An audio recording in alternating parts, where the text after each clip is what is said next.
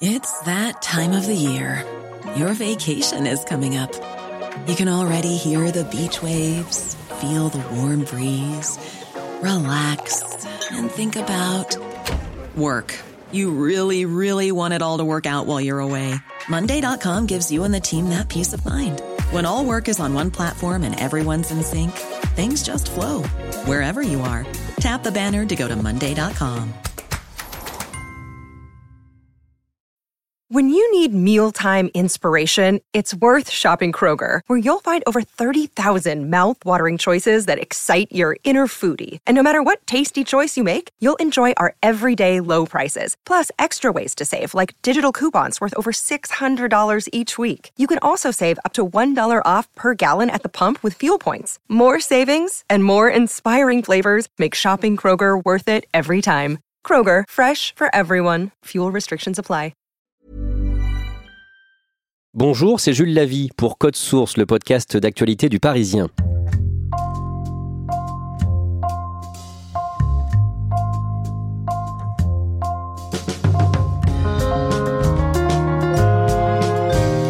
Accusé de plagiat il y a neuf mois par un vengeur masqué du rire, Gad Elmaleh veut laver son honneur, lui qui multiplie les succès au cinéma et sur scène depuis 25 ans. La semaine dernière, l'humoriste est venu face aux lecteurs du Parisien pour s'expliquer longuement sur ses accusations et donner en détail sa version des faits. Code Source vous raconte comment Gad Elmaleh essaie de reconquérir le public avec Grégory Plouvier, spécialiste humour au Parisien.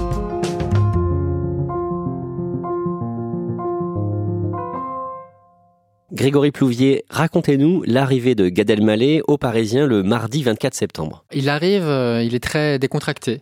Déjà, dans le hall d'accueil, euh, il fait des photos avec euh, des employés du groupe qui le reconnaissent évidemment, parce que c'est difficile de ne pas reconnaître Gad Elmaleh. Ensuite, on se dirige effectivement dans la salle où se trouvent nos lecteurs. Directement, il est très à l'aise avec eux. Il les tutoie, mais il les tutoie de manière très naturelle. La première chose qu'on fait, c'est prendre une photo de groupe. Et là, tout de suite, il crée de la connivence avec eux. Il rigole, parce qu'en fait, on fait une photo qui était un petit peu posée.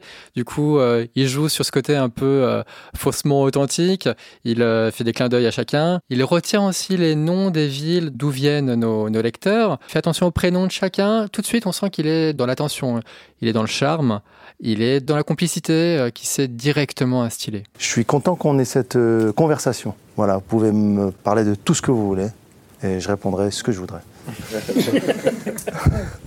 On va raconter pourquoi Gad Elmaleh euh, a ressenti le besoin euh, d'avoir ce contact direct avec des Français, et pas forcément des fans d'ailleurs, hein, mais un panel de Françaises et de Français. D'abord, Grégory Plouvier, qui est Gad Elmaleh? Dans quel milieu et où est-ce qu'il a grandi? Gad Elmaleh euh, a la particularité d'avoir trois nationalités. Il est marocain, il est canadien, il est français. Il a grandi à Casablanca. Il vient d'une famille juive marocaine.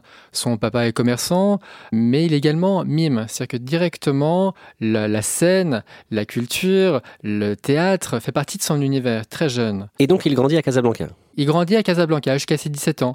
Il nous raconte euh, que c'était un, un élève un peu rêveur, un peu les yeux ailleurs, qui euh, faisait un peu tourner en bourrique ses professeurs à cause de ça. Il nous a raconté lors de cet entretien qu'il euh, a fait à peu près toutes les écoles de Casablanca et que même une professeure un jour lui a dit, a dit à ses parents, ce sera soit El Malais, soit moi dans cette école. À 17 ans, il quitte le Maroc. À 17 ans, il quitte le Maroc pour partir au Québec. Cette expérience-là, il la racontera quelques années plus tard dans son premier spectacle qui s'appelle Décalage, où il raconte à la fois les décalages culturels, linguistiques avec euh, le Canada, et il racontera ensuite donc du coup les décalages avec la France, pays qu'il découvre ensuite quatre ans plus tard. À 21 ans, il s'installe euh, en France. Pourquoi? Pour euh, les cours Florent, donc les fameux cours de théâtre, dans lesquels il rencontre une certaine Isabelle Nanty qui deviendra sa metteur en scène pour ses deux premiers spectacles de One Man Show.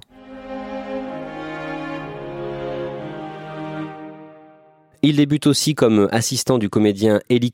Euh, il fait quelques apparitions sur scène à ses côtés. Et ensuite, on, connaît euh, sa carrière très riche qui va être euh, jalonnée d'énormes succès populaires. Son deuxième One Man Show est un énorme succès. Dans ce spectacle-là, qui est assez unique dans l'histoire de l'humour en France, il y a deux personnages. Il y a Coco et Chouchou, qui déclinera tous les deux au cinéma des films qui feront 4 et 3 millions de spectateurs. C'est énorme.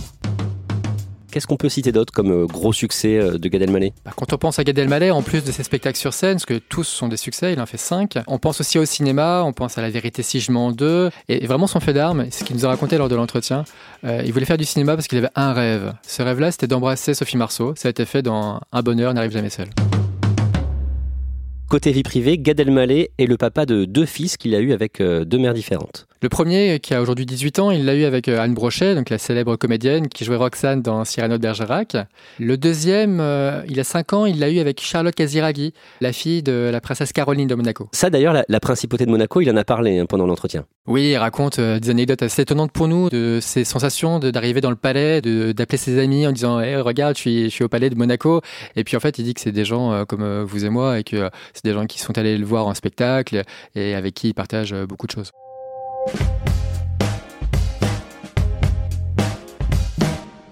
Au début de l'année, Gad Elmaleh est montré du doigt par Copy Comic, un vengeur masqué du rire qui dénonce dans des vidéos sur YouTube les plagiats entre humoristes. On en parle dans le code source du 12 juin avec l'autre spécialiste humour du Parisien, Sylvain Merle.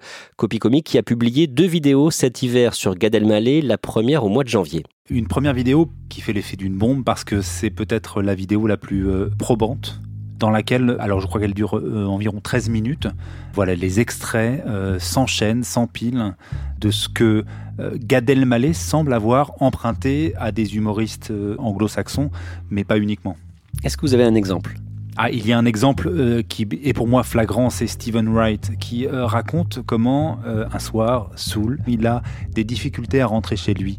Dans son appartement, il met sa clé de voiture dans la porte de son immeuble, il tourne et l'immeuble démarre. Ça ne s'invente pas. Ça ne s'invente pas. Et par derrière, ça on est en 1985. Et en 2005, dans son sketch L'Australopithèque, Gad Elmaleh raconte comment un soir, saoul, il rentre chez lui, il se trompe. J'ai pris la clé de la voiture, je l'ai rentré dans la porte de la maison. J'ai tourné, ce jour la maison elle a démarré. Dans un premier temps, Gad Elmaleh réagit sous le coup de l'énervement avec euh, un petit sketch en vidéo de son personnage chouchou et puis aussi en cherchant avec ses avocats qui se cache derrière Copy Comique. Cette réaction euh, presque procédurière elle passe mal dans le monde de l'humour, surtout qu'elle arrive juste après cette petite séquence avec Chouchou où il fait mine de prendre les choses de manière légère. En fait, pas du tout. Il est très en colère. Alors ce soir, on va leur dire qu'ils aillent tous se faire bien cajoler. Je vous aime. Et là, il y a vraiment une fracture dans le monde de l'humour euh, entre les pros et les anti-copy comiques, entre ceux qui disent on n'a pas le droit de voler les blagues et ceux qui disent bon, la carrière de Gad ne se résume pas à ça. Chez les humoristes que vous connaissez bien, comment euh, euh, sont perçues ces accusations et cette vidéo? Globalement, les humoristes sont, si ce n'est solidaires avec copy comique, en tout cas, jugent que ce débat-là doit être porté sur la place publique. Parce que oui, il y a eu beaucoup d'emprunts. Emprunt, c'est un mot à mettre entre guillemets. Du coup, de la part des humoristes, ils souhaitaient que Gad Elmaleh fasse un geste, euh, dise voilà, euh, oui effectivement, il y a des choses que j'ai faites qui étaient peut-être pas très bien. Pourquoi? Parce que il y a une notion d'exemplarité qu'on attend chez le, numéro un. Gad Elmaleh c'est le numéro un euh, dans le monde des one man show. Pendant plusieurs mois, Grégory Plouvier, Gad Elmaleh garde le silence. Qu'est-ce qu'il fait à ce moment-là? Je pense qu'il y a une réaction d'orgueil dans un premier temps de dire euh, je n'ai pas à m'expliquer, ce qui est très mal perçu dans le monde de, l'humour, euh, parce qu'à minima, ils attendaient des explications. Euh, le public, mais surtout les humoristes, attendaient de sa part une explication, voire une reconnaissance de certains faits. Lui, il préfère, dans un premier temps, rechercher d'où vient la charge, plutôt que de s'expliquer, plutôt que de se justifier. Ma première réaction, ça a été une réaction je ne sais pas si j'ai eu raison ou j'ai pas eu raison, mais je le dis très sincèrement aujourd'hui, j'ai envie de rien cacher là-dessus. J'ai voulu savoir d'où ça venait. Si tu es dans la foule et tu prends une gifle dans la rue, si tu es en train de regarder les vitrines de Noël par exemple, et dans la foule tu prends une gifle, paf, personne dira c'est la vie, euh, continue ton chemin, peut-être que cette gifle veut dire quelque chose. Non, non, non. C'est qui le connard qui m'a mis une gifle? C'est la première chose à laquelle tu penses. Et moi, je voulais savoir qui c'était pour comprendre D'où vient la haine Je pense qu'il y a une histoire, il le dit d'ailleurs, une histoire d'ego. Il s'en cache pas. hein. Il, a- il dit qu'il a été très touché par cette affaire, qu'il l'a très mal vécu, que euh, personne n'aime être affiché comme étant un, un voleur, un copieur. À ce moment-là, il change son équipe de communication? Oui, effectivement, durant l'été, euh, il change d'équipe de communicants, il change aussi de stratégie, visiblement. et il va travailler avec qui du coup? Il travaille avec Anne Homel, qui est une euh, communicante euh, spécialiste de la gestion de crise, qui s'est notamment occupée de Dominique Strauss-Kahn après euh, l'affaire du Sofitel.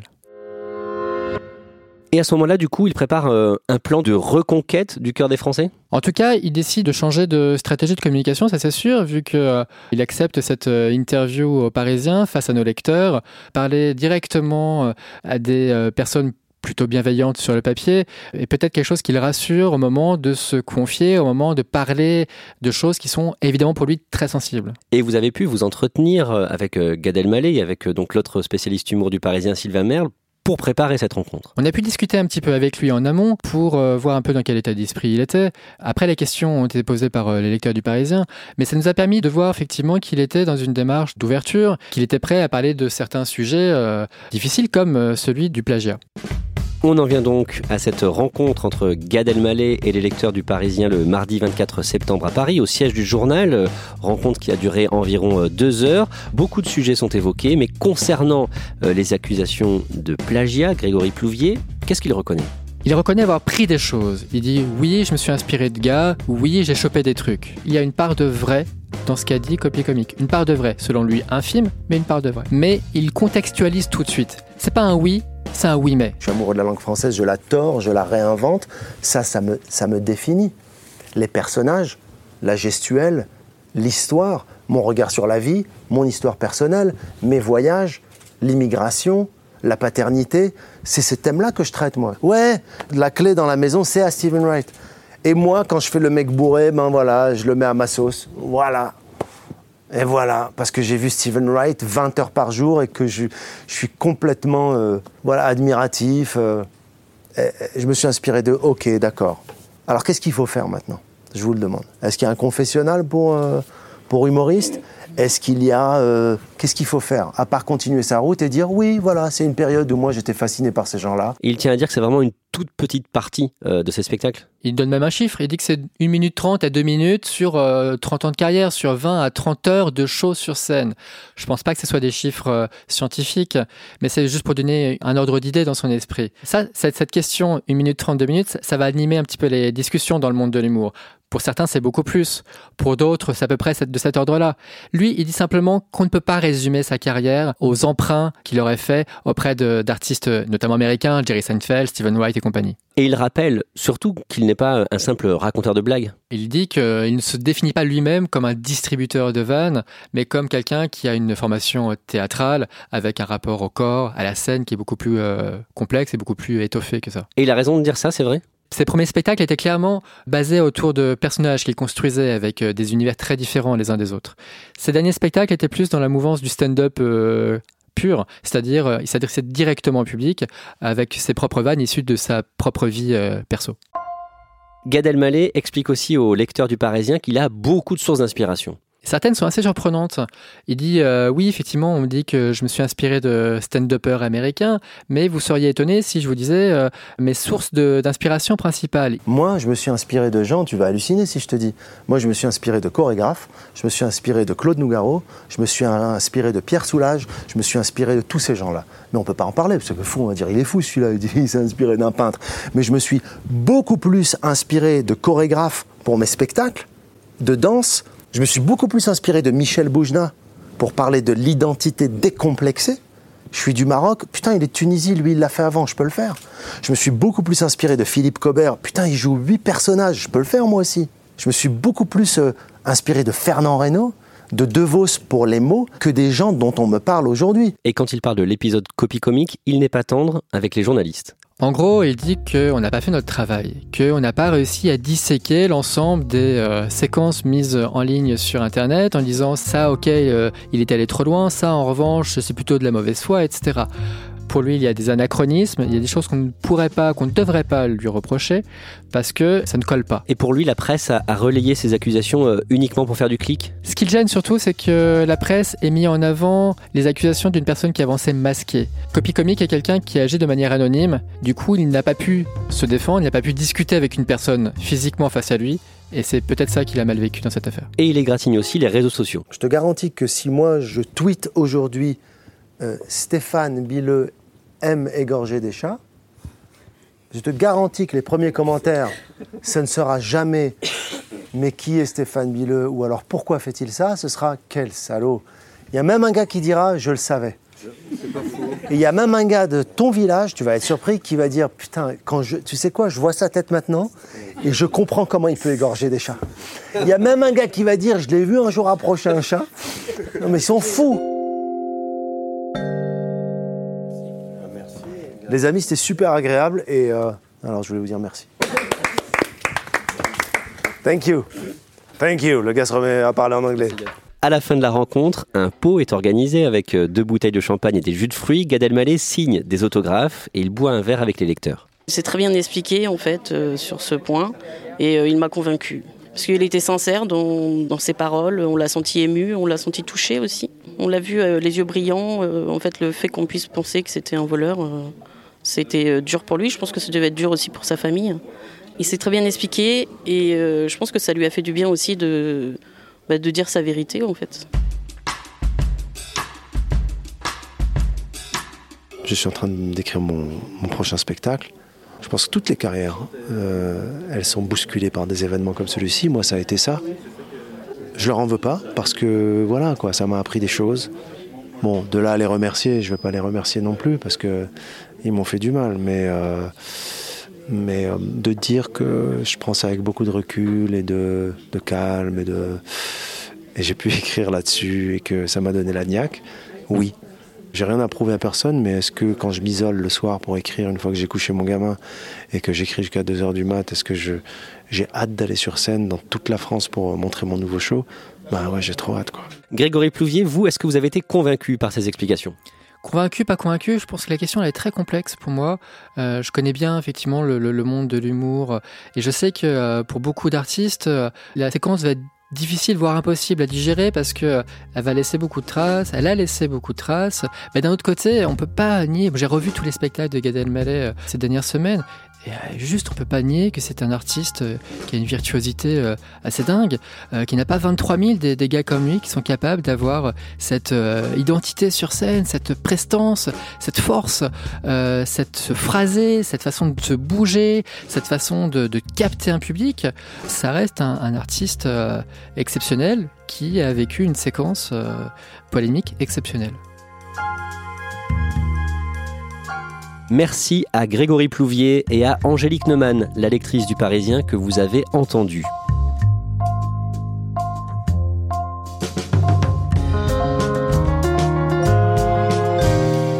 Restez avec nous jusqu'au bout. Après cet épisode, en bonus, Code Source vous propose un extrait de sketch de Gad Elmaleh qu'il a testé face à nos lecteurs quand l'humoriste se fait voler la vedette aux États-Unis par un alligator. Code Source est le podcast d'actualité du Parisien, disponible sur leparisien.fr, sur toutes les applications de podcast, ainsi que Deezer et Spotify. Production Jeanne Boézek et Clara Garnier-Amouroux.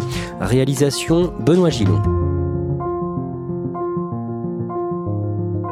En fait, quand tu vois un artiste qui fait Jimmy Fallon ou Hélène ou Jimmy Kimmel ou des gens comme euh, Trevor Noah, tous ces gros talk shows que je rêvais de faire, avant ces talk shows, il y en a plein de petits et c'est la carrière, c'est normal, même, même en France, c'est ça. Tu fais pas de Rucker tout de suite, quoi, tu vois, tu, tu fais des shows peut-être plus modestes ou plus. Euh, et à un moment donné, j'ai fait la tournée des talk shows euh, en banlieue des grandes villes qui ont leur chaîne de télé. Et c'était dur parce qu'ils savaient pas du tout qui j'étais. Ils me prenaient parce qu'ils avaient besoin un peu de contenu, mais en même temps, ils n'étaient pas super contents parce qu'ils n'arrivaient même pas à dire mon nom. Et un jour, en banlieue de Chicago, je me réveille très tôt le matin pour aller faire une télé matinale, très matinale. Je prends un taxi, j'y vais, seul, ce qui n'est pas le cas quand je suis en France. J'ai un entourage, j'ai une équipe. On m'appelle un taxi. Je le fais attendre. Je suis sûr de moi, je suis content. Là-bas, non, j'ai peur, je mets de réveil, euh, Je monte dans la voiture, je vais à la station de télé, on me demande ma pièce d'identité. On m'a pas demandé aujourd'hui, tu vois, c'est pas mal. Je monte ma pièce d'identité, elle me regarde, ok. On me met dans une loge, seul. Et là, j'ai un retour, une petite télé où je vois ce qui se passe sur le plateau. C'est un peu un genre de télématin, tu vois. Imagine Sophie d'avant de la banlieue de Chicago. Et encore, c'est pas aussi populaire que Sophie, d'avant. Et là, je suis dans ma loge et je vois euh, un gars sur le plateau, invité, avec un crocodile. Il a son crocodile, tu vois, il parle, il parle du crocodile, tout ça, et c'est long, quoi, tu vois. Et moi, je dis, est-ce que je vais me faire maquiller? Pff, Ils veulent pas trop me maquiller. Et là, il y a un- une dame qui vient, une assistante, qui me dit, Are you God Je dis, Yes. Elle me dit, juste après le crocodile, c'est à toi. Et à cet instant, je comprends que j'ai vraiment pas réussi aux États-Unis. C'est-à-dire que je me dis, putain, d'abord, je passe après le crocodile.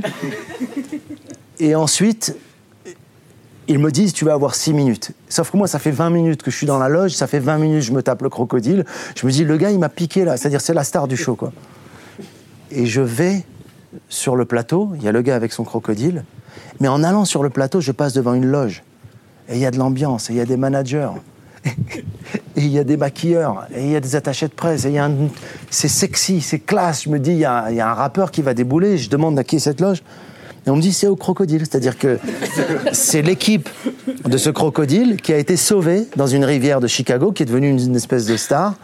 Donc je suis rentré, j'ai fait mon interview, et je suis reparti de là. Ça m'a donné une grande leçon d'humilité, drôle aussi. Voilà, donc je viens de le tester. Vous avez un peu ri, je crois que je le ferai dans le prochain spectacle.